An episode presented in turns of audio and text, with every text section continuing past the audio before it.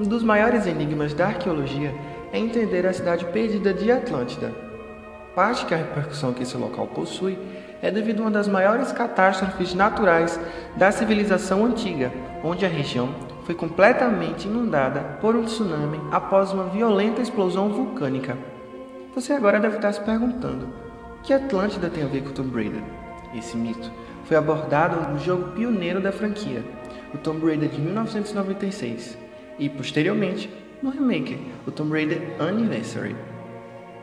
Há fortes indícios que indicam que a Cidade Perdida é muito mais do que um mito, visto que foi citado pelo povo egípcio e também pelo filósofo Platão. A equipe do Croftman no Brasil debruçou-se em diversas teorias a fim de entender a história por trás do mito, bem como a maneira que foi representada nos jogos. Portanto, se acomoda na mansão e embarque numa viagem entre Peru, Grécia e Egito no primeiro episódio da série The Myth Behind of the Tomb Raider, a cidade perdida de Atlântida.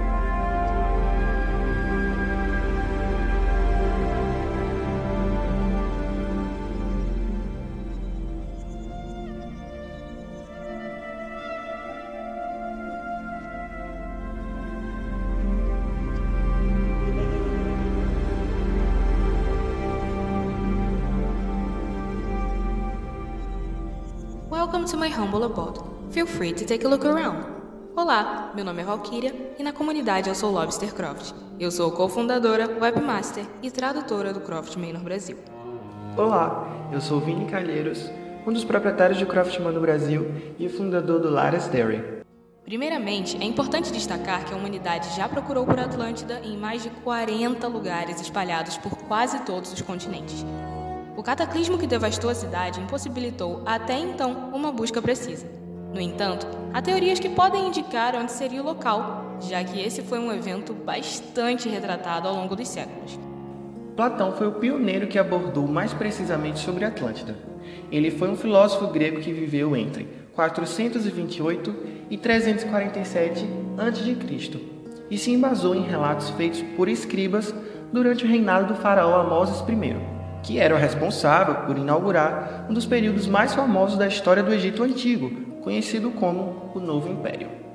De acordo com os hieróglifos egípcios, uma grande fumaça podia ser avistada no céu, devido a uma explosão vulcânica. Posteriormente, os sobreviventes da suposta Atlântida procuraram abrigo no Egito e relataram que a atividade vulcânica ocasionou um tsunami, devastando completamente a região. O documento histórico com esse relato está disponível no mesmo museu que guarda a múmia de Amasis I.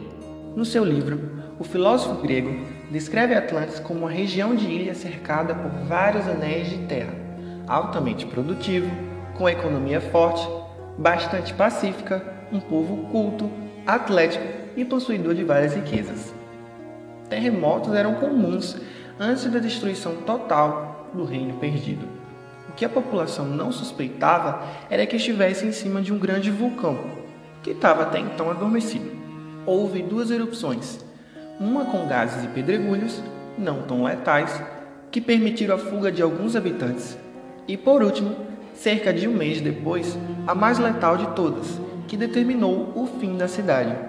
A ação vulcânica move as placas tectônicas, ocasionando imensos terremotos e gerando então o tsunami.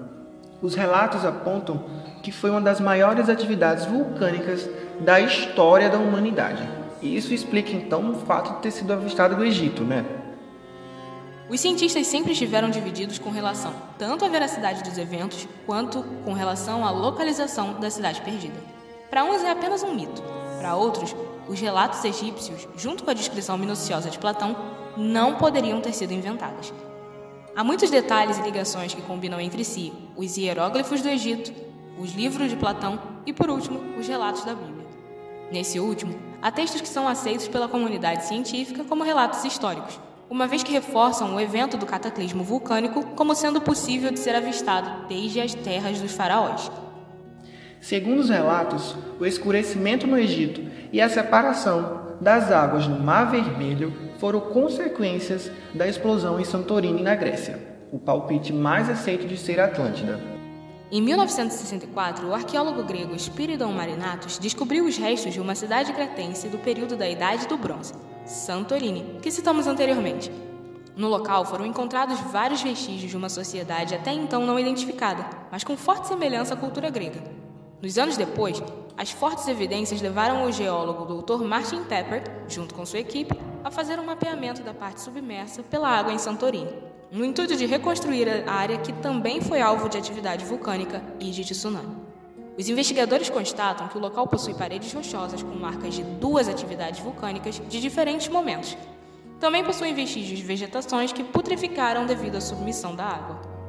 Posteriormente, os mesmos descobrem vários artefatos que pertencem a uma civilização misteriosa, que estão retratadas em tumbas egípcias como um grupo de imigrantes.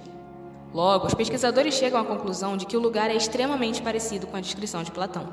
Porém, apesar da descrição de Atlântida bater com a de Santorini, o filósofo ressalta em seus textos que a localização da cidade está para além das colunas de Hércules, ou seja, no Estreito de Gibraltar. Ah, existe um documentário no The History Channel que explica a tentativa de comprovação da localização de Atlantis pelo Dr. Pepper. Fica aí a recomendação. Outra hipótese bastante famosa foi a do físico Enrico Mathievich, que defende que Atlântida está localizada na América do Sul, mais precisamente no Peru.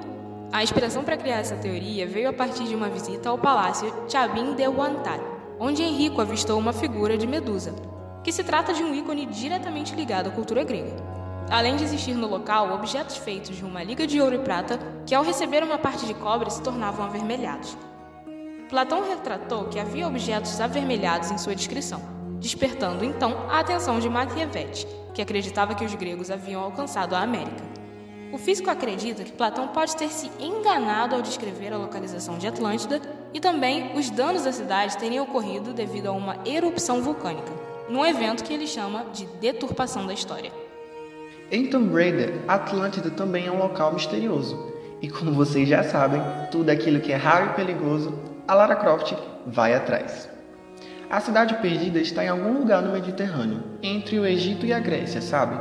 E era governada harmoniosamente pelos irmãos Tihocan, Qualopec e Natla.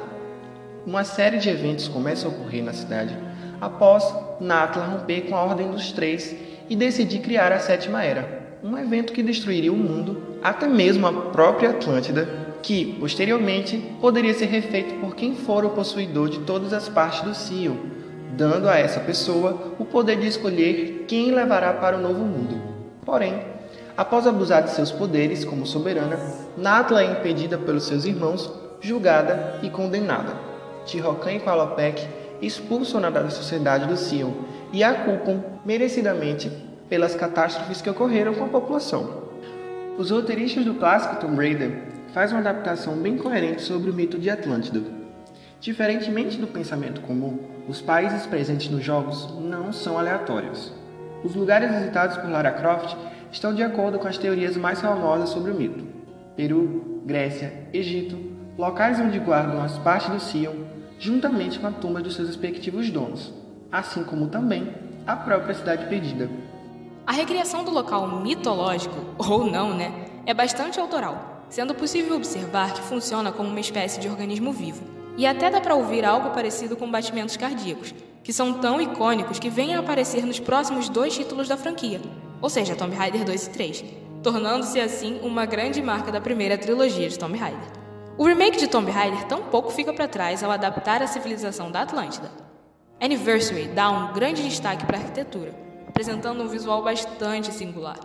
Muitos dos locais são confortavelmente parecidos com o um clássico, de modo que o jogador veterano tem uma sensação quentinha no coração do tipo eu já estive aqui antes.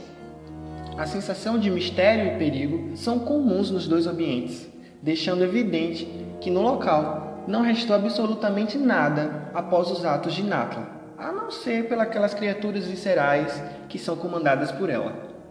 Uma coisa é certa: o maior mistério não é entender quais teorias estão corretas, se os egípcios ou até mesmo a Bíblia realmente estão se referindo à catástrofe que arruinou a cidade perdida de Atlântida, mas o fato da humanidade, mesmo após tantos anos, tentar decifrá-las.